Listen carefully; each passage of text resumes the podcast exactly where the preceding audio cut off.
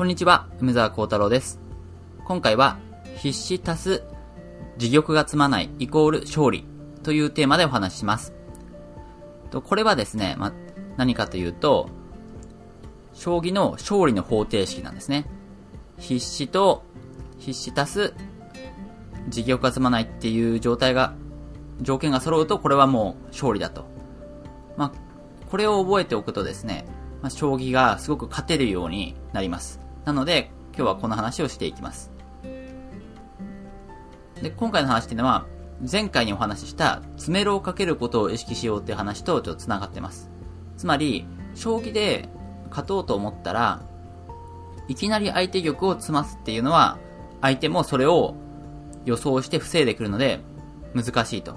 だからその手前の詰めろですね。次に詰ますぞっていう手である詰めろをかけることによって勝つことを、まあ、目指していくと。これが、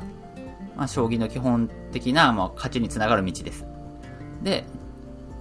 ですね。まあ、ただこの詰めろっていうのは、相手がこう、受けることができるんですよね。自分が次に詰ますぞっていう風にすると相手が、いや、詰まされたら困るってことで守ると。で、また自分が次詰めろをかけるぞ、詰めろをかけて次詰ますぞってやってまた防ぐってことで、相手に防がれてしまうんですね。で、相手に防がれているうちっていうのは、相手の玉を詰ませないので、詰ますことができないので勝てません。じゃあ、どうすればいいかっていうと、まあ、ここでですね、大事な考え方が、必死ってものなんですね。必死。で必死とは何かというと、これは、受けることができない詰めろのことです。それを必死って言います。つまり、このままだと自分の玉が次詰まされちゃうってことが分かってるけど、防げないと。それっていうのが必死なんですよね。だから必死をかければもう相手は、もう絶対絶命です。もう自分の詰めろを防げないんだから、もう、もうすごくピンチと。まあ、ただ、その瞬間にでも、まだ逆転の可能性っていうのはあって、それは、相手の玉を詰ますってことです。つまり、自分の玉が必死になったピンチってなったら、その瞬間にじゃあもう大手の連続で相手の玉を詰ましちゃうと。それができれば、逆にこう、必死をかけられてる側が勝つことっていうのができるわけですね。なので、必死をかけた側としてはそれじゃ困るので、必死をかけるときに絶対こう注意しないといけないのが、こう、自玉が積むかどう、積まないってことを確認するってことなんですね。で、なのでこの自玉が積まないっていうことがこのさっきの必死と組み合わさると、もうこれがですね、逆転の余地の、余地がない、もう完璧な勝利への道っていうのが出来上がります。自分が相手の玉に必死をかけたと。で、その瞬間に自分の玉が積まないと。そうするともう、どんなこう強いプロ棋士とかをもってしても、これを覆すことっていうのはできないんですね。それが、まあ、必死足す自玉が済まないイコール勝利っていうことの意味です。で、これによって、まあ、勝つことができるようになると、本当にですね、将棋っていうのは、まあ、楽しくなるし、まあ、すごい将棋の勝負の醍醐味っていうのが、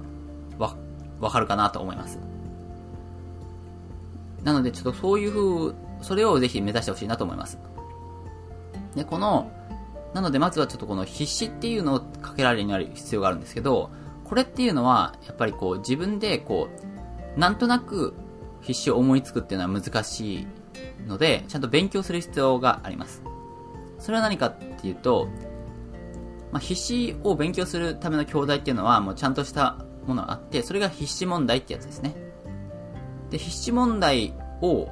こうと解いていけば、この必死っていうのはどういう風になればかけられるのかっていうのはわかるので、まあ、すごくおすすめです。で、特に今、い、なんかこう問題があって、そこから一手を指せば、必死がかかるっていう問題のことを一手必死って言うんですけど、まあ、初めは特にそういう問題を解くといいです。で、まあ、あるいは、で、その、まあ、必死の問題ですね。あの、問題集として、まあ、おすすめしているのが、まあ、寄せの手筋、まあ、寄せの手筋200っていう本があるんですけど、まあ、それとかは結構いい本です。まあ、そういう本を見ると、ですね、あの、こういう風にすると必死なんですよっていうもん、形がいっぱい載ってるんですね。例えば寄せの手筋200で言うと、こう、例えば一見竜とか、っていう話。玉、玉がいて、一個あいマス目を開けて竜が大手していると。そういう一見竜の形とか、あるいは、玉の横から銀を打っていく腹銀っていう形とかですね。あるいは、玉を端に追い込んで、その玉に対して、こう、歩をついていく。端玉には端歩とか。まあそうやって、こう、格言になっているものも、まああるぐらい結構パターン化されてるんですよね。だから、その、必死はこういう風になれば、まあ、あい、まあ、必死ではこういう風にすればかけられるんだなっていうパターンをですね、それを覚えるっていうことが、この、将棋で勝てるようになるための、すごい、近道です。で、実際この必死足す自玉が積まないイコール勝利っていう、この勝利の方程式っていうのは、アマチュアでも使えるし、プロでも使ってるんですよね。なので、よくやっぱ将棋で勝つっていうと、こう、どんどんこう、攻めてる側が、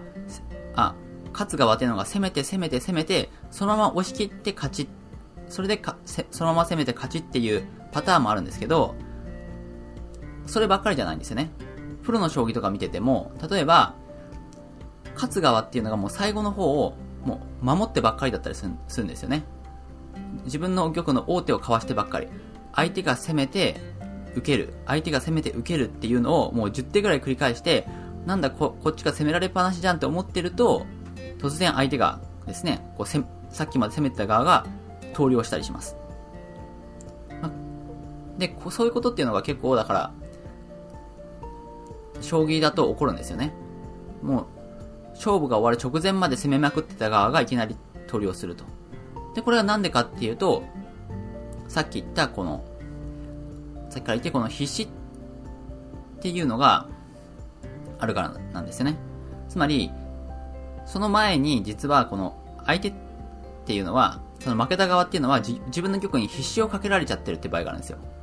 必死がかかってるから、もう受けが効かないと。まあ、受けることができないと。だからもう、あとは最後の手段として、相手の玉をつま、勝つには詰ますしかないと。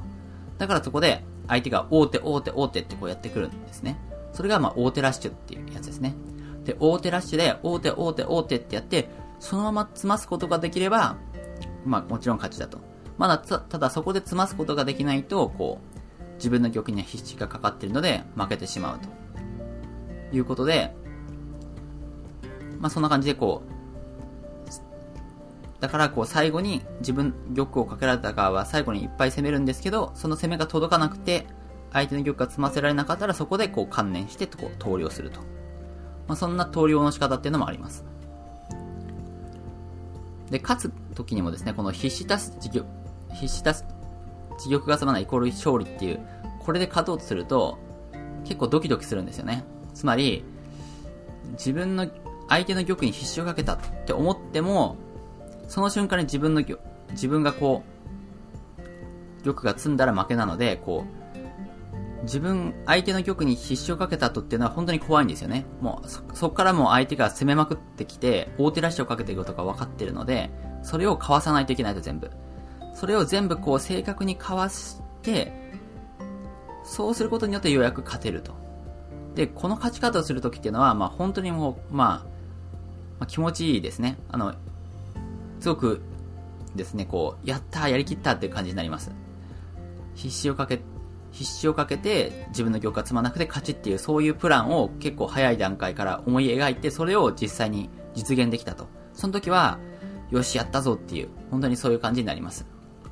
まあ、ただこれをやろうとしても、やっぱ結構失敗してしまうことっていうのは多くて、例えば、相手の玉にこう、必死をかけたら、自分の玉積まないと思ってたら、あれ積んだ、積んじゃったじゃんみたいな。それで負けとか、そういうこともありますし、あるいは、よし、これで必死だって思ってや、やったら、実はそれが必死じゃなくて受けがあって、もう攻めが浮かない、うまくいかないとか、そんなこともよくあります。なので、この勝利の方程式をですね、完成させるためには、もう、普段からやっぱりそういう失敗がないように、こう、いっぱいこう勉強して練習しておかないといけない。まあなんですけど、まあこれが実現したら、ものすごく勝利は楽しいっていうことで、まあぜひですね、これをやってほしいなと思います。はい、ということで今回は勝利の方程式ですね。必死足す自玉が積まないイコール勝利についてお話ししました。それでは皆さん、良い一日を。